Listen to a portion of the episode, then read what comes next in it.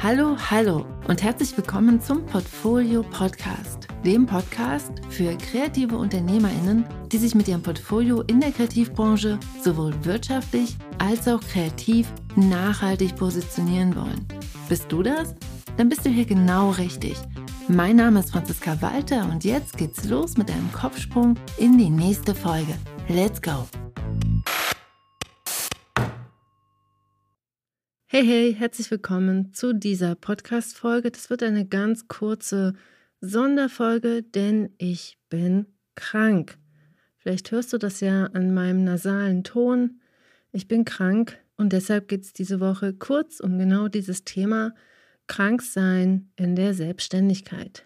Ich glaube, es ist ein Thema, was für viele Selbstständige problematisch ist oder schwierig ist, eben nicht nur für kreative Unternehmerinnen und Unternehmer, und deswegen ist es gut, da heute mal ganz kurz einen Blick drauf zu werfen. Letzte Woche Donnerstag hat sich schon gezeigt, dass irgendwas nicht stimmt bei mir. Ich habe immer noch gehofft, dass das einfach dadurch kommt, dass gerade hier in Finnland alle Bäume gleichzeitig beschlossen haben, dass jetzt Frühling ist. Ich habe so ein bisschen gehofft, dass das Pollen sind, die mich die ganze Zeit zum Niesen gebracht haben. Aber spätestens am Freitag war dann einfach klar, m -m, ich bin einfach krank. Und ich bin einfach nicht fit und kann nicht einfach so weitermachen wie gewohnt. Und wenn du auch schon seit ein paar Jahren selbstständig bist, kann ich mir vorstellen, dass du das auch kennst. Diesen Gedanken, der dann kommt, oh mein Gott, das geht doch nicht. Ich habe dann festgestellt, dass mein Zeitplan im Moment so gestrickt ist, dass ich alles gut hinbekomme, aber nur, wenn ich immer funktioniere. Und mit der Erkältung, die sich dann da am Freitag zeigte, war auf einmal klar, okay, ich funktioniere gerade einfach nicht mehr. Und dann habe ich so meinen Zeitplan vor meinem geistigen Auge wie ein Kartenhaus zusammenfallen sehen. Und das hat mir total viel Angst gemacht. Ich weiß aber auch nach über 15 Jahren Selbstständigkeit rein vom Kopf her, wie wichtig es ist, gut für mich zu sorgen, weil, das sage ich ja auch hier im Podcast immer und immer wieder, Du bist der Kern deines Unternehmens. Ich bin der Kern meines Unternehmens. Ich bin total wichtig für mein Unternehmen. Ich bin sozusagen die wichtigste Komponente in meinem Unternehmen und ich muss gut für mich sorgen. Für meine Kreativität, aber eben auch für meine Gesundheit.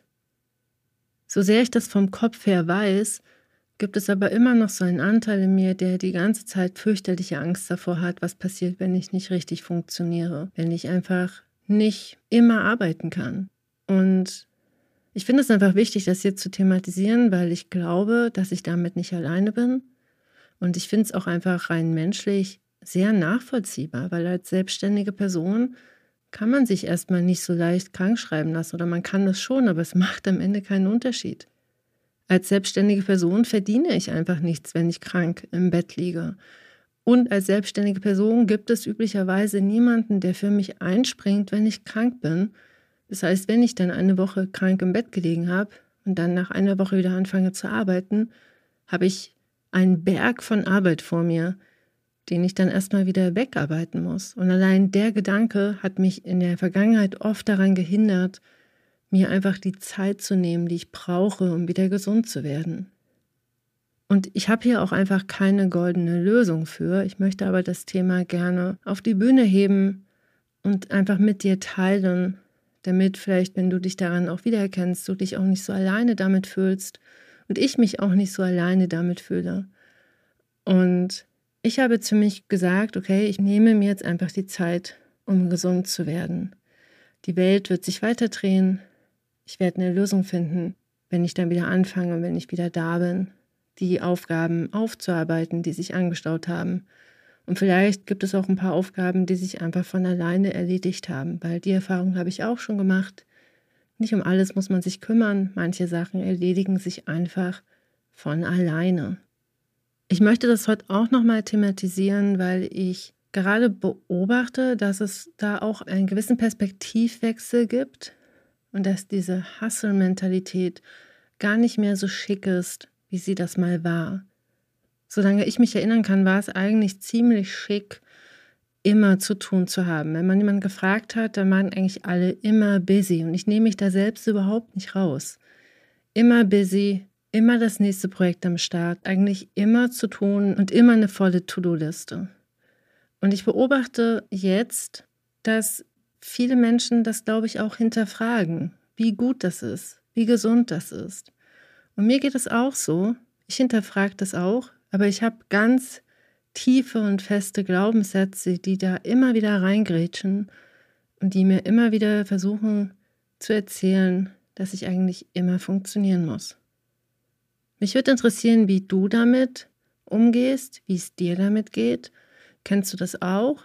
Diese Angst davor, was passiert, wenn man nicht verfügbar ist, wenn man nicht das erledigt, was man versprochen hat zu erledigen. Das ist für mich, glaube ich, eines der schlimmsten Sachen, wenn ich die Versprechen, die ich gegeben habe, Deadlines, die ich zugestimmt habe, nicht halten kann.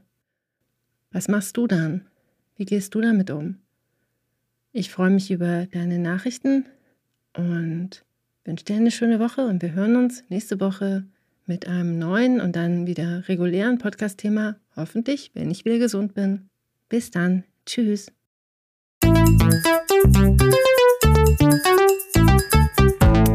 Ach so, noch eine Sache. Wenn du Themen und Fragen hast zu Positionierung, Portfolios und Akquise oder auch zum Berufsalltag in der Kreativwirtschaft allgemein, dann schreib mir gern.